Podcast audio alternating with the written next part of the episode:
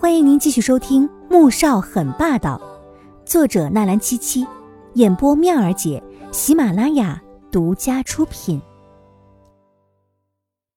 第八十二集，左翼猛地就从椅子上站起来，沉默片刻，转身走到落地窗前，看着外面霓虹闪烁、繁华热闹的春城夜色，良久才说。春城可以迅速且无声无息做到这件事情的，不过三家。哼，季如锦身边的那个男人，是不是就是这三家中的一家呀？黎墨没有回答，因为他知道，boss 并不是在问他，而是在推测。算了，既然已经有人做了这件事情，你也不用再费这个神了。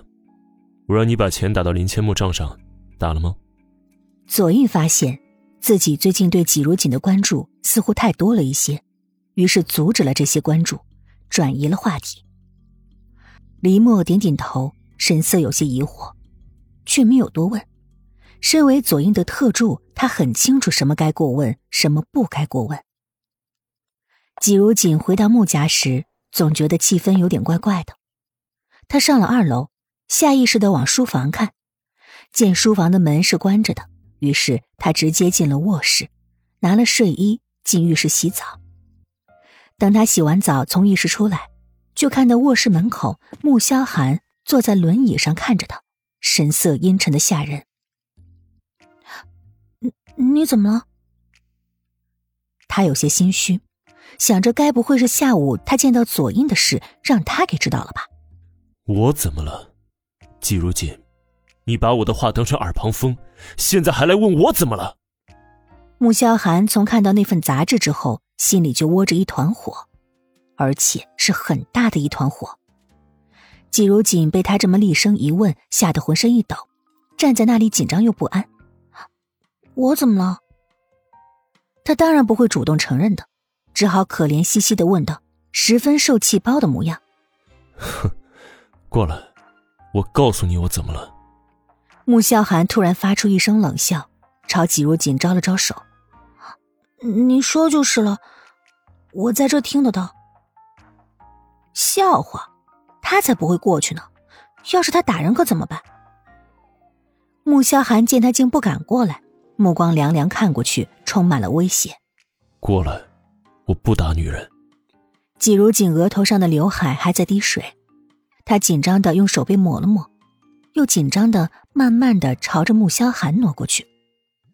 男人很有耐性，看着猎物慢慢靠近，也不急不忙，直到他到他面前了，猛地伸手抓住他，用力一拉，季如锦就坐在男人的腿上。想到他的脚受伤了，他立刻弹跳起来，结果又被男人给拉回去了。啊，你的脚会疼的。季如锦看着他的脚。很担心的，穆萧寒看他忘了害怕，反而担心自己的脚会疼，刚才满腔怒火竟莫名的消散一空。不过，死罪可免，活罪难逃。某人就擒住他的脸，又狠狠的咬了上去。季如锦还在担心他的腿，结果话音才落，男人就咬上他了，不是又咬他了。昨天。不是才咬过的吗？他怎么这么喜欢咬人啊？季如锦脑子里就反复的缠绕着这两个问题，僵直的坐在男人的腿上，瞪圆了双眼，不知所措。咬着咬着，就变成了吻，比昨天更为激烈的吻。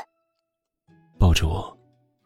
季如锦听到男人嘶哑的声音，他脑子里一片空白，机械的抱住男人的腰，放松，我不会吃了你的。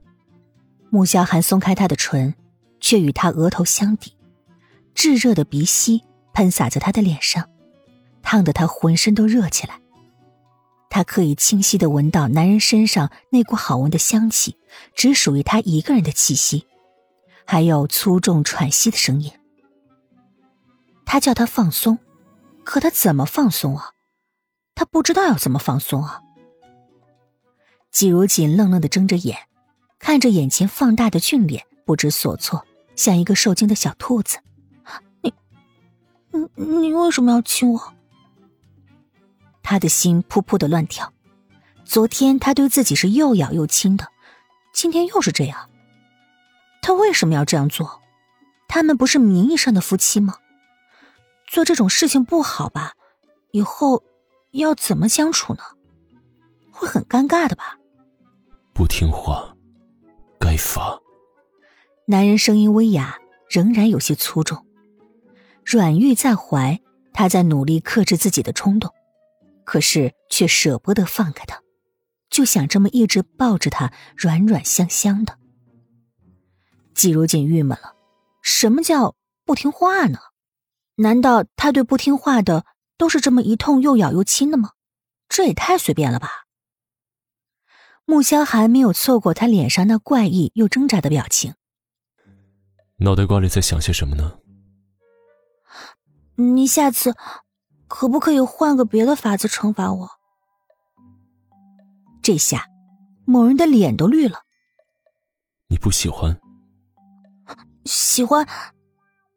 他又觉得自己回答有一点不好，刚想改口，便看到男人那充满危险性的神情，立刻闭嘴，不情愿的嘟囔：“也不知道什么癖好。”啊！穆萧寒在他小屁屁上狠狠的捏了一把。白眼狼啊！